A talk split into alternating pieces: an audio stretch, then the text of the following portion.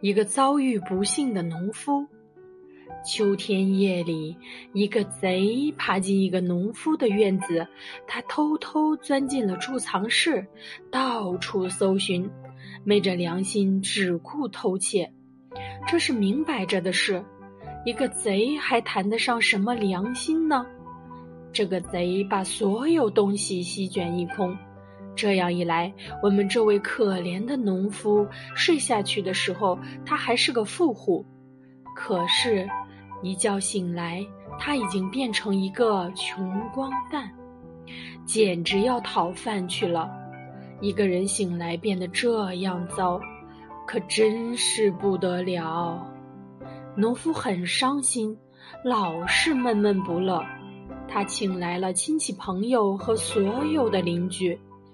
对他们说：“我遇到这样倒霉的事，诸位能不能给我些帮助？”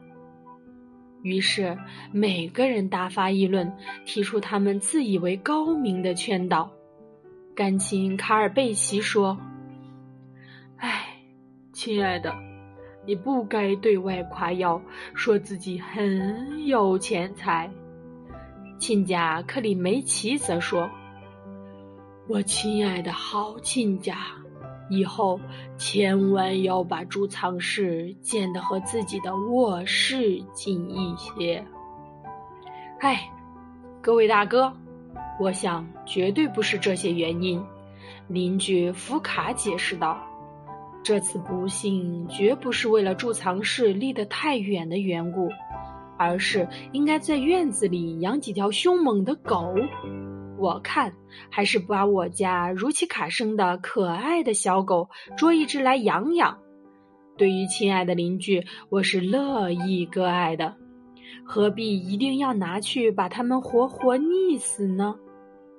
总而言之，无论是好亲戚、好朋友，想尽一切给他千言万语的劝告，可怜的农夫却没得到一点儿实际的帮助。